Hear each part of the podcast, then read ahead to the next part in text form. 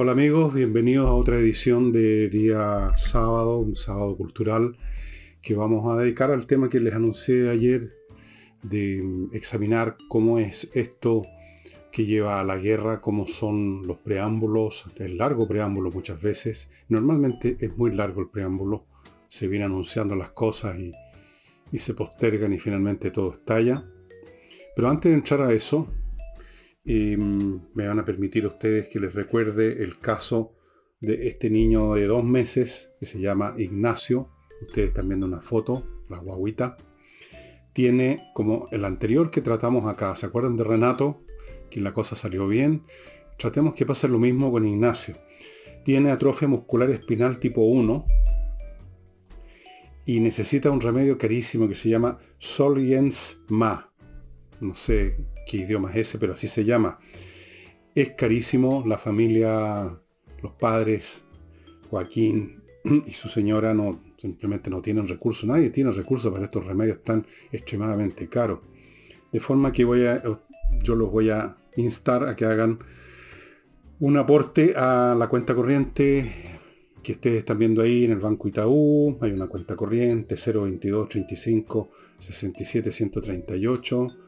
Hay un RUT que es el de Joaquín Ignacio Muñoz, que es el papi. Y no cuesta nada poner unos pesos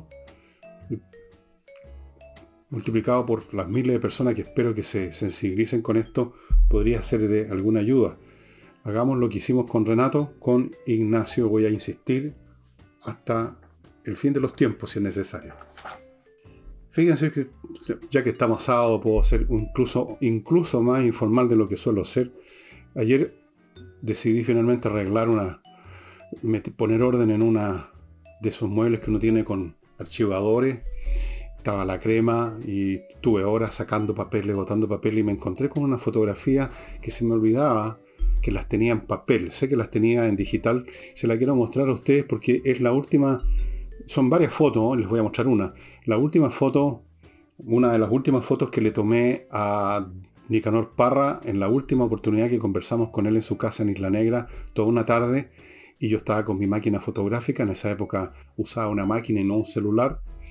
Y la foto me parece bastante interesante, se las voy a mostrar para que ustedes vean esta faceta de Nicanor Parra. Ahí está. Ahí estaba él no sé qué estaba pensando en ese momento, estábamos, me creo que me estaba contando su traducción que hizo el Rey Lear de Shakespeare. Ahí está el hombre. Buena foto creo yo, ¿no? Bien, no sé dónde la voy a poner, ya veré. Em, vamos al tema. Es un tema, dicho sea de paso, que viene a cuento porque me temo, me temo que estamos en una etapa que conduce a nuevas guerras.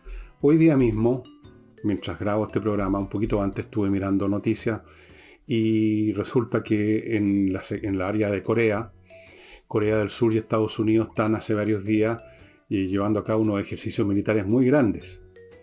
Corea del Norte, por su parte, ha estado disparando misiles al mar, no, no, apuntándole a nadie.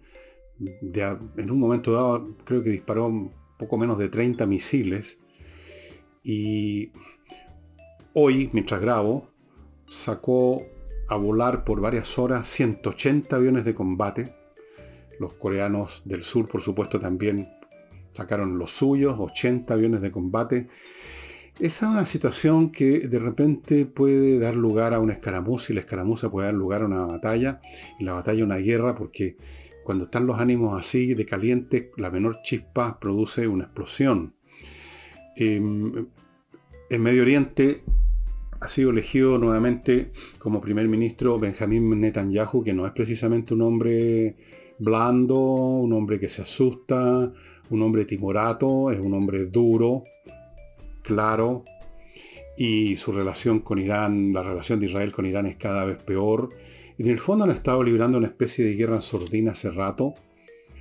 Los eh, israelitas han bombardeado cientos, cientos de puestos iraníes que no son oficialmente de Irán, sino que son depósitos de armas que ellos le entregan a las guerrillas que están en el Líbano o en Siria. Y los israelitas les han bombardeado esos depósitos. Eh, a la pasada seguramente han muerto asesores, técnicos o oficiales iraníes, se han, se han atacado barcos. Todo esto es una guerra en sordina y considerando que Irán quiere, quiere tener una bomba atómica, aunque lo niegan, pero son muy mentirosos. Una prueba de que son mentirosos, por ejemplo, entre paréntesis, le han estado entregando a Rusia en su guerra con Ucrania, no sé si probablemente vendido, eh, drones, drones que se dejan caer, son como kamikaze, tienen una carga bastante grande de explosivos, 100 kilogramos, que es bastante más de lo que lleva una munición, e incluso de un cañón de gran calibre, y han producido muertes y mucho daño, y ellos niegan que las están entregando y las están entregando. Están entregando armamento a Rusia. A cambio parece que están pidiendo ayuda extra de Rusia para desarrollar su armamento nuclear. Y los israelíes no van a tolerar esto porque Irán no ha dejado de decir en muchas ocasiones que ellos, consideran que Israel no tiene derecho a la existencia. Así de simple. De forma que eso puede estallar y va a estallar en cualquier momento.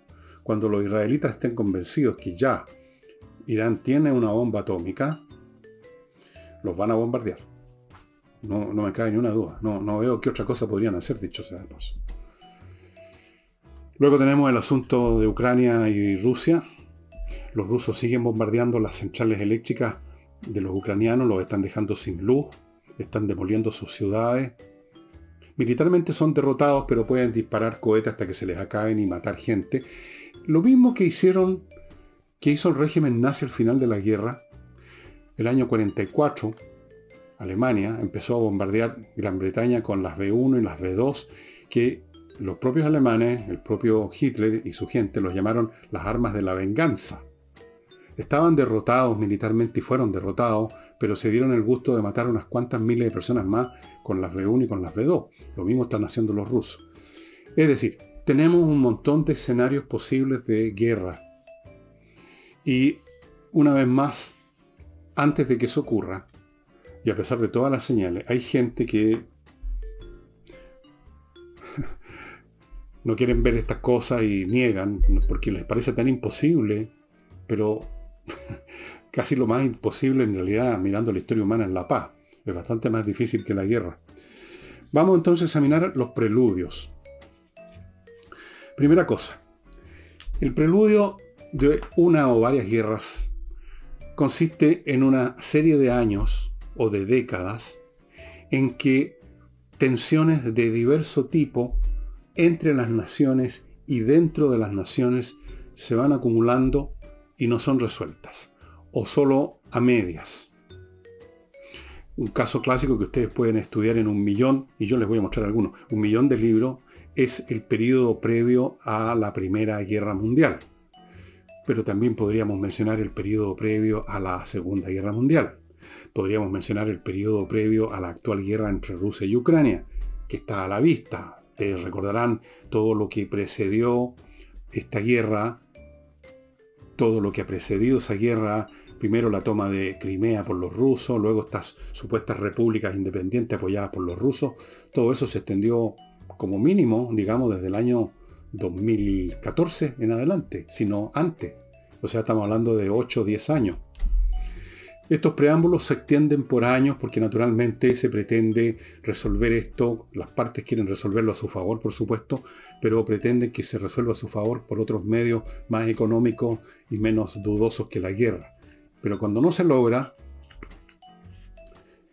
el problema se sigue acumulando, sigue creciendo, vienen los días, la gente en su candor cree que no va a pasar nada porque salió el sol en la mañana, en fin, Ustedes saben, la rutina es muy engañosa y cómo va a haber una guerra, eso es imposible. Aquí en Chile decían cómo va a haber una revolución, eso es imposible. Cómo va a haber un estallido social, como lo llaman a la insurrección, eso era imposible. Ya ven que todo es bastante posible. Hay una acumulación, entonces digo, de conflictos locales e internos de todo tipo que no se pueden resolver. Y esto está a la vista de todos. Esto no es, no es algo que ocurra subterráneamente. Hay cosas que son relativamente subterráneas, pero muchas de ellas están a la vista. Si ustedes estudian la historia de Europa desde, pongamos, 1890 hasta 1914, o sea, los 25 años más o menos, el cuarto de siglo antes de la Primera Guerra Mundial, ustedes van a, aquí, van a comprobar que no solo existían las señales, sino que mucha gente las veía venir y se, se escribían novelas con supuestos escenarios bélicos, por ejemplo, entre Alemania y, e Inglaterra, entre Inglaterra y Francia, entre Francia y Alemania, entre Austria y Rusia, entre Rusia y Turquía y Austria. Y una serie de conflictos locales cada vez más potentes se fueron presentando hasta que llegó un momento en que no fue posible sostener el castillo Naipe. No solamente se veía venir, sino que habían numerosos sectores, numerosos sectores en Europa, que desaforadamente, desesperadamente buscaban la paz, pedían la paz. La gente se organizó en multitud de grupos, sociedades, listas con firmas, iniciativas, de todo orden, para impedir lo que se veía venir. Ustedes recordarán a Alfred Nobel, este señor que fue el inventor de la dinamita, un explosivo muchísimo más poderoso que la pólvora. Y se hizo rico con eso, dedicó su fortuna, la heredó para el premio Nobel, de ahí viene el premio Nobel, y antes de morir decía que le, gustaría inventar algo aún mucho más poderoso que hiciera imposible la guerra. Pero ya había gente que creía la guerra imposible por más o menos el mismo tipo de razones que uno escucha hoy a los bien pensantes de por qué no podría haber una guerra nuclear. Entre esos libros les quiero mencionar uno, un libro muy grande que escribió un ruso llamado Iván Bloch, que se llama La Guerra del Futuro. La Guerra del Futuro fue publicado en 1800 90, 95 por ahí, digamos lo último, la última década del siglo XIX, cinco tomos repleto de estadísticas, de cuadros estadísticos, de argumentos económicos, militares, técnicos, demostrando que la guerra era imposible porque nadie podía ganarla. Lo mismo que se escucha ahora con la guerra nuclear. Nadie puede ganar una guerra nuclear. Se decía ya en 1890 y tanto, porque ya existían los rifles de repetición con un alcance letal de 500 a 1000 metros, la artillería con un alcance de 5 o más kilómetros y con granadas con explosivos mucho más potentes, existían los aviones, existían los submarinos, existían los acorazados, existían montones de cosas como esa, los torpedos, y por supuesto explosivos de alta velocidad como la dinamita, la balistita, la panclastita y otro montón, la cordita, en fin, montones. Hay muchísimos tipos de explosivos ya en ese entonces. Mostró que sería la ruina económica, muchos cuadros, cinco volúmenes, recuerdan. Que sería la ruina económica, que la matanza sería tan brutal que eh, en pocos días o semanas se extinguirían los ejércitos contendientes que no habría vencedores ni vencidos, ambos caerían en la ruina total y completa, y por lo tanto, y por eso se llama así, la guerra del futuro era para el señor Bloch imposible. Eso fue en 1890 y tanto.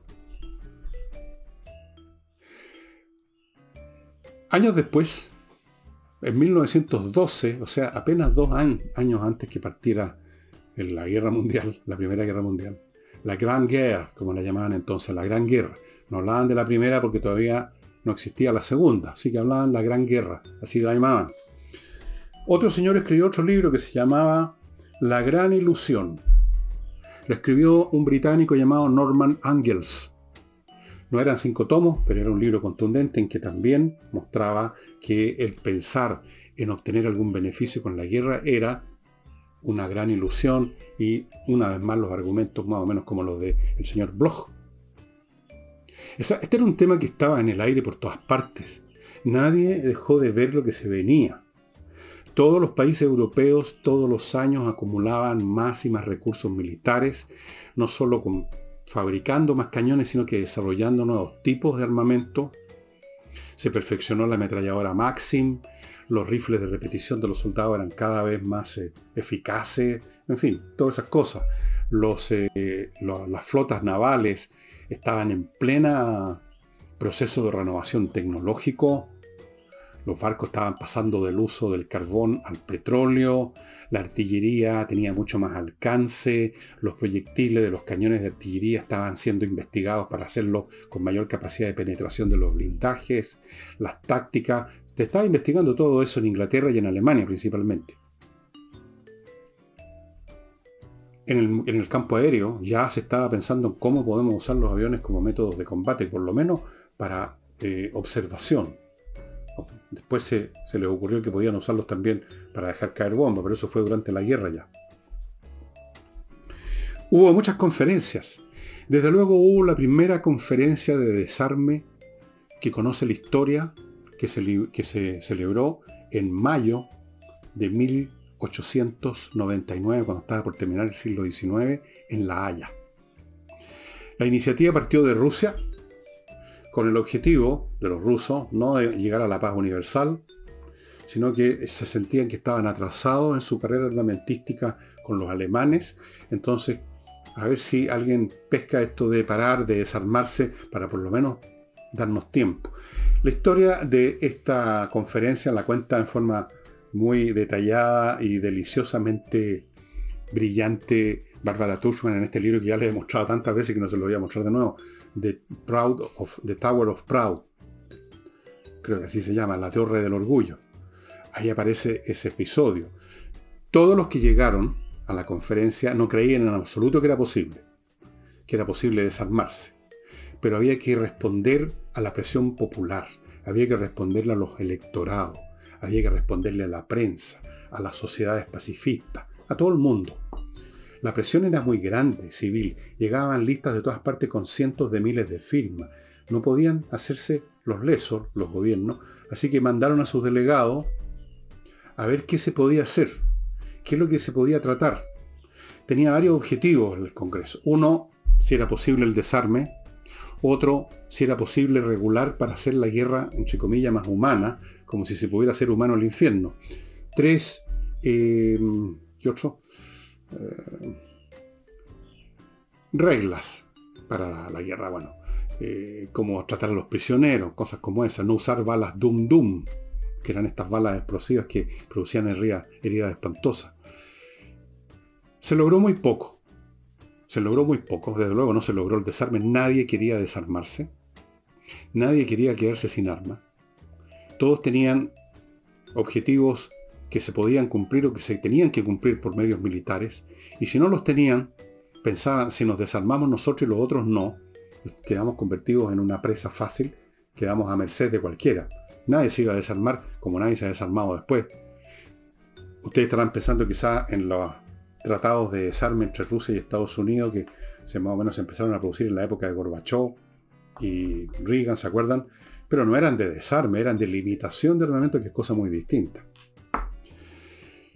Bueno, se llevó a cabo esta conferencia y por supuesto no pasó gran cosa. Y como era de predecir, todos llegaron ahí con un grado de escepticismo absoluto, pero había que hacer la comedia frente a los públicos mundiales. Pero es una muestra de que el clima, de que primero que se quería la paz, por lo menos los civiles siempre quieren la paz aparentemente, aparentemente, y la sensación de que estaba, el mundo era cada vez más peligroso y lo decían todos, el mundo es cada vez más peligroso, vamos a la ruina o vamos a la guerra, nadie dejó de ver lo que estaba viniéndose encima. Esa es una de las características de estos periodos previos, repito. No solo que se patean los problemas y que se hacen más serios, sino que todos saben a dónde va a conducir eso. ¿Cuál es la forma final de resolver un problema con alguien con el cual no podemos resolver el problema mediante un tratado, mediante un acuerdo, mediante una mesa de trabajo? Bueno, imponérsela. ¿Y cómo se le impone uno a una persona o a una nación si no es por la fuerza? Matando a sus soldados, así de simple, en una guerra, destruyendo sus capacidades militares, destruyendo también a la pasadita quizás su industria, su, infraestructura, como están haciendo los rusos con Ucrania en este momento. Se llega finalmente al argumento de la fuerza. Si no, no puedo convencerte, entonces te mato. Eso es. y te obligo. Te domino, te venzo y te obligo. Ya no hay que llegar a ningún acuerdo. Rendición incondicional. Lo que le pidieron los aliados a Alemania al final de la Primera Guerra Mundial. Rendición incondicional. Lo que sucedió con la Segunda Guerra Mundial con la Alemania otra vez. Rendición incondicional. Lo que pasó en la Guerra Civil Americana. Rendición incondicional. En este tipo de guerras de ahora no hay rendiciones con condiciones, porque las cosas que están en juego son demasiado importantes. Así que tenemos entonces un largo periodo previo de acumulación de tensiones, de completa conciencia de lo que se viene y de esfuerzos estériles por impedirlo. Y yo creo, viniendo ahora al presente, que estamos viviendo un periodo histórico en que estamos precisamente siendo testigos de eso Estamos siendo testigos de eso. Los conflictos entre Estados Unidos y China no son meramente comerciales. La cuestión que está en el trasfondo es quién va a dominar el planeta en los próximos 20, 30, 40 o 50 años. Estados Unidos quiere seguir haciéndolo. Ellos tienen un dominio militar todavía, económico, financiero. Estados Unidos, todo gira alrededor del dólar toda la economía mundial gira alrededor de Estados Unidos en cierto sentido. La economía globalizada tiene que ver con Estados Unidos en todos los sentidos, como la economía globalizada, la antigüedad dependía de Roma. Eso es un conflicto que no se ha resuelto. Pasan los días, no hay guerra, pero llega un momento en que las situaciones llegan al punto en que una de las partes siquiera dice, bueno, vayamos a la, vayámonos por la dura. Fue lo que sucedió, por ejemplo, en la Segunda Guerra Mundial entre Japón y Estados Unidos. Cuando Japón sintió que estaba tan económicamente arrinconado por Estados Unidos que decidieron el ataque a Pearl Harbor, decidieron el camino de la guerra. Y el día de mañana China, que es el, que quiere llegar a ocupar el escenario, los Estados Unidos no, ya están ahí, eh, podría decidirse por el camino de la guerra. Rusia se decidió por el camino de la guerra.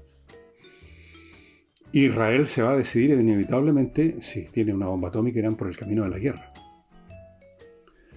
Así es que, volviendo a este pasado, ustedes ven, se escribieron libros, hubo conferencias de paz, hubo sociedades pacifistas, se firmaron listas con miles, millones de firmas, hubo discursos, encuentros entre políticos de distintos países, por ejemplo. Antes de la Primera Guerra Mundial, los políticos alemanes y franceses se reunieron en muchas ocasiones y trataron de crear un parlamento común, trataron... Bueno, cuando estalló la guerra se acabó eso así, de golpe. Los instintos tribales de mi nación, mi patria, right on wrong, my country, imperaron. Ahora, yo les he estado hablando de los conflictos que se acumulan y vamos a ir a eso después de mi primer bloque, estimados amigos, que lo voy a iniciar con este producto que no, todavía no encuentro sobre, voy a tener que hacer otro, otra revisión. Oxinova, un sobre como de estos de las sopas Maya, pongamos, pero en vez de una sopa Maya, dentro viene un polvito que en un litro de agua se convierte en una colonia de bacterias en una hora, una cosa así y con eso usted va y lo echa, por ejemplo, en un pozo séptico y se acaban los malos olores porque las bacterias estas que se desarrollaron en el agua se comen, destruyen las bacterias del mal olor. O sea, y siguen estando ahí siguen comiéndose cualquier bacteria del mal olor que, que se meta, ¿no es cierto? Entonces el efecto dura muchos meses. Y esto también vale para un water de una casa común y corriente, para el pozos, para, qué sé yo, la, lo que llaman la cámara en las casas, el fregadero en la cocina, etcétera. Oxinova, un producto excepcional desarrollado en Estados Unidos hace ya unos 15, 20 años, muy exitoso allá, muy exitoso acá. Lo tienen que comprar en la dirección de ellos, en ninguna otra parte lo van a encontrar. Continúo con Kaizen Automotriz, un garage especializado en la mantención preventiva. Significa que usted no espere que el auto se le eche a perder. No espere que lo deje botado en la 5 Norte o como se llama, 5 Sur, bueno, no tengo idea, en una carretera o en el medio de la avenida Kennedy o en cualquier parte, porque si las panas se producen cuando usted está usando su auto, queda botado, vamos llamando al camión, la grúa, la cacha de la espada. Antes que eso suceda, para que no suceda, vaya a Kaizen Automotriz a que revisen su auto y pongan atención con una especie de estetoscopio, van a sentir todo, tienen equipamiento electrónico, cualquier ruidito, cualquier cosa, cualquier mecanismo que está todavía funcionando, pero ya empieza a mostrar signos de que va a fallar, de que se va a descomponer. Eso es la cosa inteligente que hacer con el auto tal como usted lo hace, quizá una vez al año yendo al médico que le hagan exámenes, lo mismo. Kaizen Automotriz, mantención preventiva. Y termino este bloque con inviertanusa.cl, que es esta empresa chileno-norteamericana en la red que le prácticamente lo hace todo por usted en materia de inversión en Estados Unidos. Te pone la plata y las ganas. Ellos le ofrecen un portafolio con 3.500 franquicias para que escoja otro portafolio con muchísimas opciones inmobiliarias en el territorio, en el suelo norteamericano. Luego, una vez que usted tomó una decisión, le abren cuenta corriente en la banca norteamericana, le consiguen créditos ahí, lo ayudan, lo asesoran, le ayudan a constituir sociedad comercial, como les decía, lo asesoran además, cualquier problema, cualquier situación, y le pueden conseguir una viceresidencia. Los conflictos que menciono que se están pateando no son solo conflictos internacionales. Si ustedes leen esta historia de Europa entre 1800, incluso pueden irse un poco más atrás, mejor todavía, mm, digamos desde la mitad del siglo XIX para adelante, van a encontrarse con que habían problemas entre los países. Por ejemplo, en un momento dado fue la gran pelotera por quedarse con pedazos de África. The, Scramble for Africa, un libro que les mostré donde está el detalle de esa de esa lucha por hacerse de un continente virgen para los europeos, poblado por sociedades que eran incapaces de resistir el poderío tecnológico europeo, y a ver quién se quedaba con más pedazos. Y ahí viene el Congo belga, colonias francesas, inglesas, alemanas. Habían conflictos, hubo casi una guerra entre Francia y, e Inglaterra por un tema relacionado con África. Luego tenemos el armamentismo.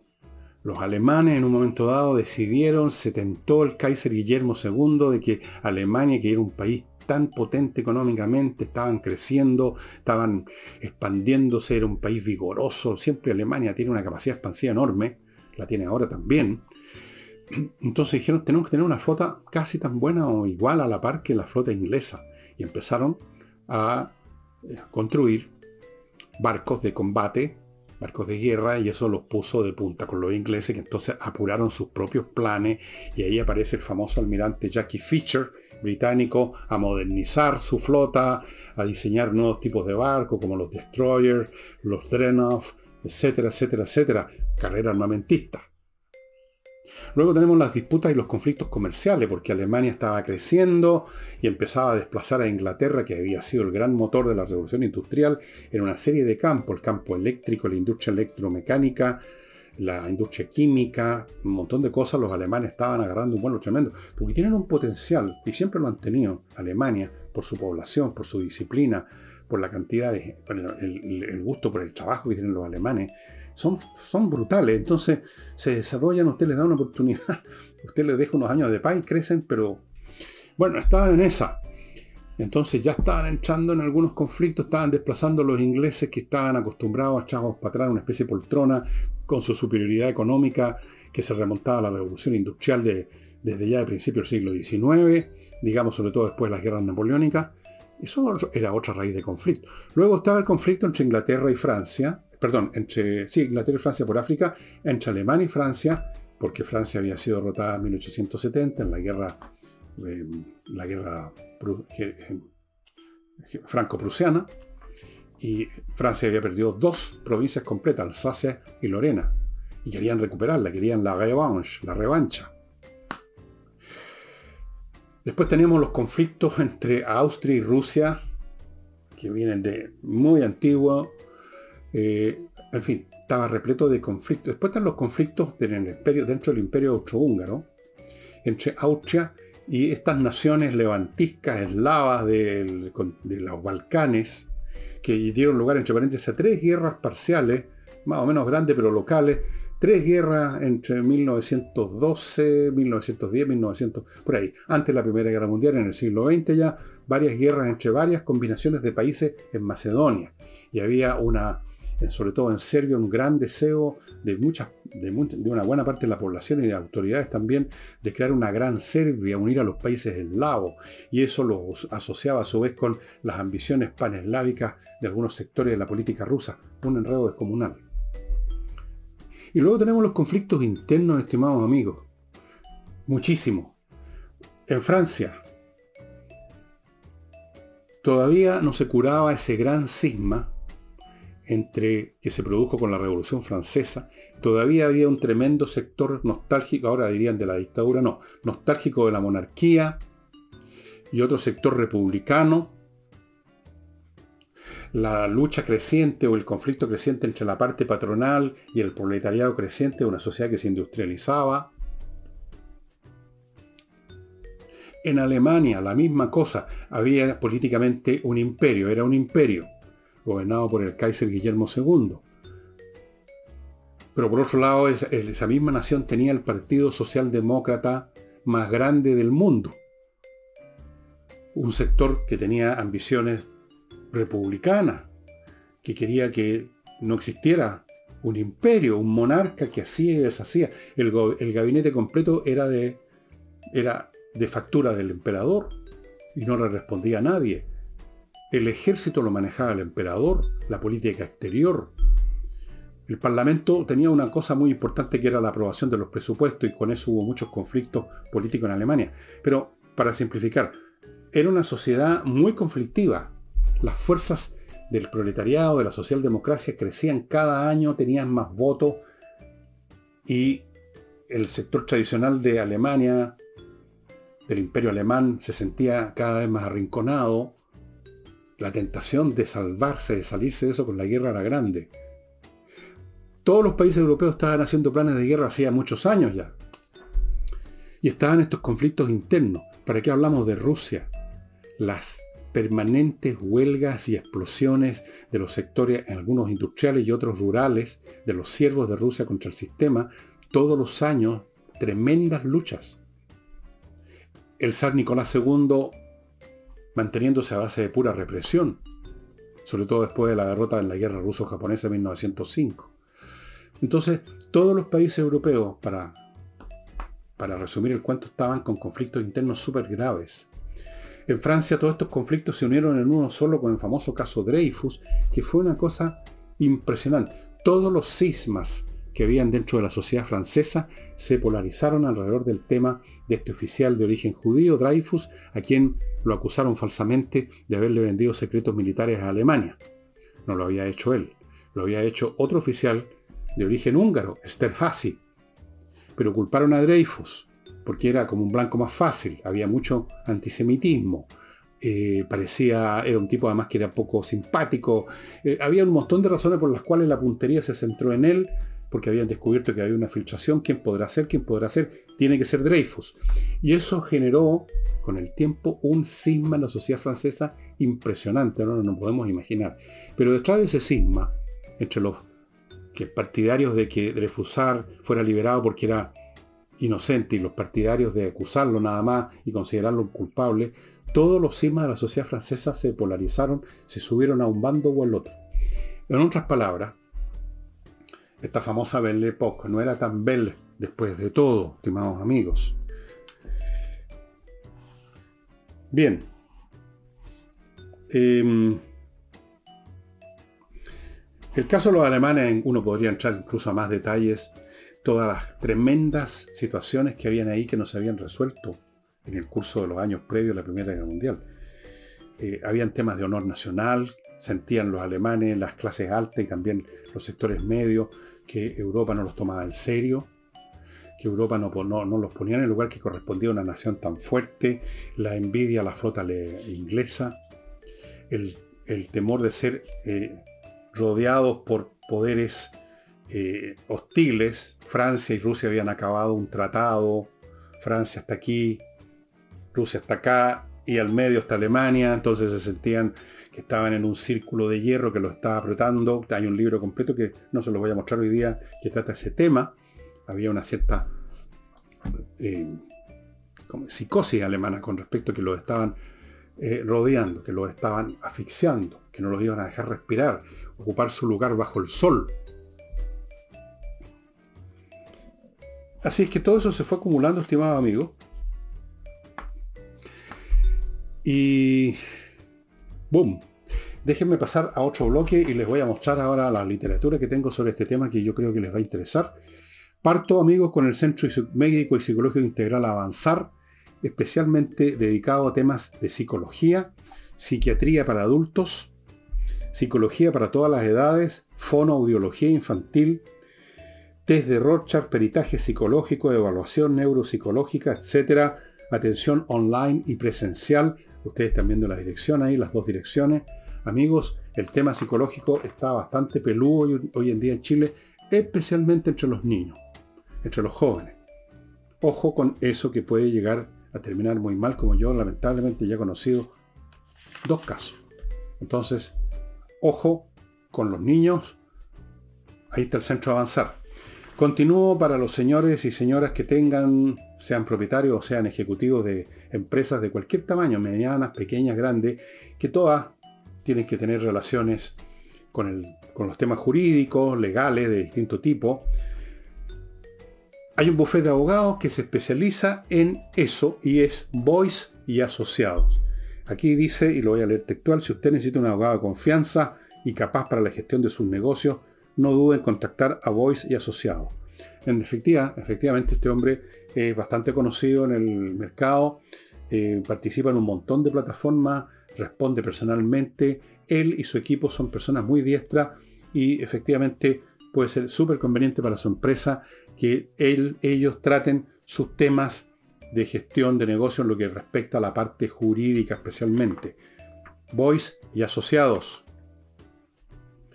Como he dicho en otros casos relativos a abogados, nunca hay que a último minuto simplemente tomar un abogado que nos recomendó un tío o un primo, porque eso no sirve. Sigo con la Academia de Música Higiena, que entrega clases online para niños, jóvenes, adultos, de todas las edades, para gente de todas las edades, toda clase de gente, en los siguientes instrumentos. Teclados, esto incluye por supuesto el piano, canto popular y lírico, saxofón, clarinete, batería, bajo eléctrico, atención rockeros, guitarra acústica y eléctrica, atención rockeros también, ukelele, atención hawaianos, percusión, flauta dulce y traversa, violín, educación de la voz hablada, todo online, estimados amigos, o sea, súper cómodo y súper efectivo. Si ustedes tienen alguna duda acerca de si les serviría o les gustaría el curso, vean, contáctese con Patricio Aracena, que es el propietario de la academia, y pídanle una clase online gratis, una clase de prueba para que ustedes vean de qué se trata este asunto. Sigo con Mi Climo, la mejor climatización la entrega esta empresa chilena, miclimo.com, ganadora de premios internacionales, instala los mejores equipos con los mejores instaladores, la mejor mantención, por eso que ha ganado los premios, no los ganó porque sí. Y estos aparatos realmente le cambian la vida, yo se los digo personalmente porque tengo en mi casa. Cambian la vida en verano, en invierno, en toda época. Uno tiene la temperatura que quiere, el aire filtrado, en silencio total, no hay malos olores porque no hay combustión, porque el aparato funciona con electricidad. Es otra cosa, estimados amigos, créanme. miclimo.com, pónganse ya en contacto porque la cola es larga y los instaladores un número limitado. Entonces, si usted quiere tener este verano que viene muy caliente, una buena climatización, miclimo.com. Y, termino con espacioajedrez.com, el lugar donde usted va a encontrar estos productos que usted está viendo ahí en pantalla a precios ridículamente rebajados. El stock va a durar hasta, hasta que se acabe y se está acabando. Los precios los va a mantener lo que no se va a mantener es el stock, porque como les he dicho varias veces, la gente está llegando, algunos días más, otros días menos, pero el stock es limitado y se está achicando, achicando, y de repente usted no va a encontrar lo que quiere. Entre ya, compre y a la pasada averigüe los cursos que están disponibles, estimados amigos, en espacioajedrez.com. Cursos para niños, para adultos, para señoras, para caballeros, viejos, jóvenes, para gente que sabe ya jugar ajedrez, para gente que no sabe casi nada, para gente que se siente más o menos buenona pero quiere mejorar, todos los niveles. Pablo Tolosa se llama el profesor, es un maestro internacional de ajedrez chileno, yo lo conozco personalmente, amigo mío, un tipo muy agradable, muy simpático. Las clases de él son divertidas, son entretenidas, usted lo va a pasar bomba, va a mantener su mente con, un buen ejercicio y para los niños más todavía les va a formar ciertas disciplinas mentales que sirven para siempre. Y se quedan instaladas, aunque después el chiquillo sigue el curso y no, se mete mal en el ajedrez. ¿Qué, ha instalado? ¿Cómo aprender a andar en bicicleta? Usted aprende a andar en bicicleta y aunque no agarre más una bicicleta en su vida, usted se sube a una y sale andando al tiro. Es lo mismo. Y los libros, amigos. Este es parte de una de dos libros. Es una, es una obra de dos volúmenes. Y el primero se llama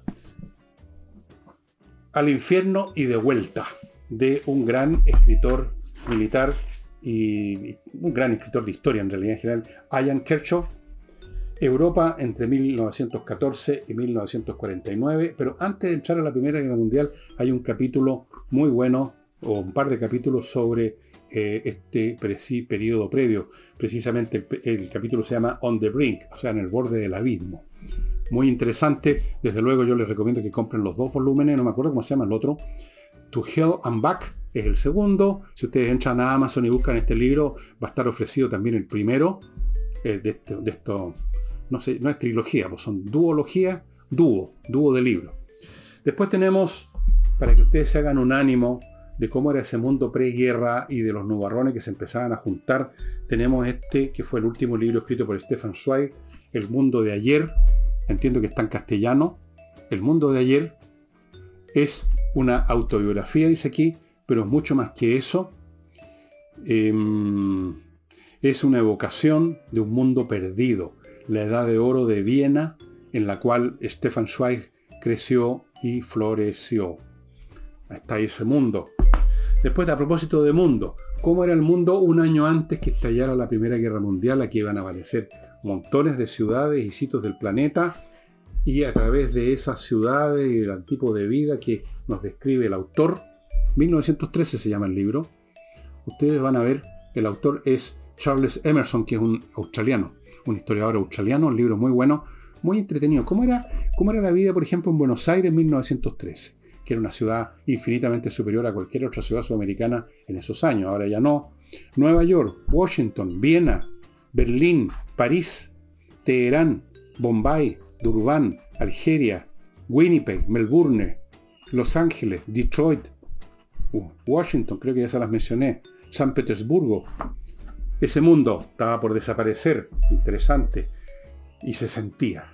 Eso es lo, que les quiero insistir. Se siente venir la catástrofe tal como ustedes, si tienen un poquito de sensibilidad meteorológica, sienten venir una tempestad, si ven los nubarrones y sienten los ventarrones y ya y sienten a lo lejos el rumor de los truenos y se importa, viene una tormenta.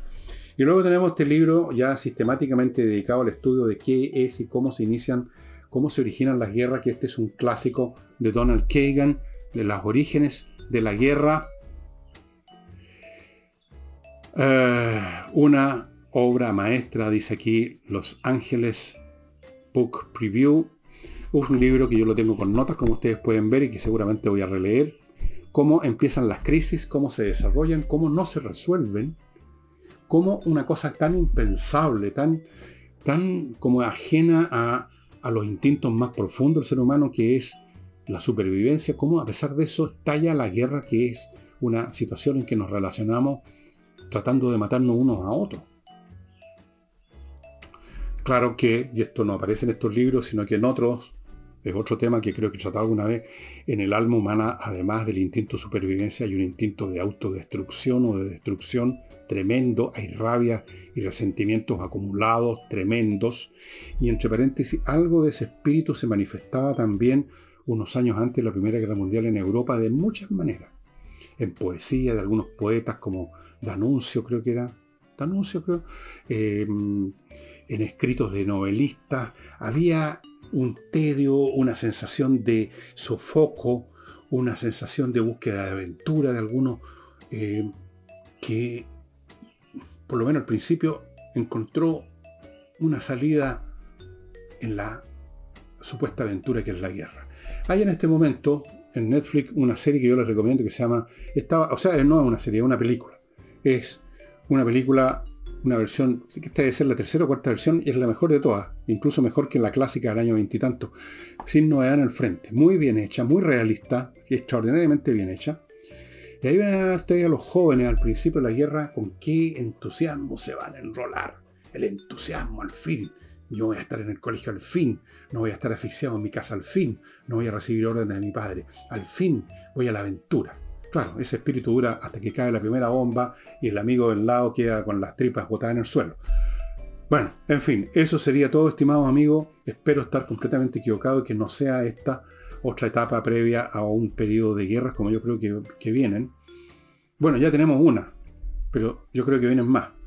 Espero estar completamente equivocado. Siempre espero estar completamente equivocado cuando las hago predicciones negativas. Pero aquí no es culpa mía. Yo no, yo no inventé la guerra, créanme. Y eso sería todo, estimados amigos, por hoy. Espero que me acompañen el domingo con Álvaro Sala. Muchas gracias y nos vemos.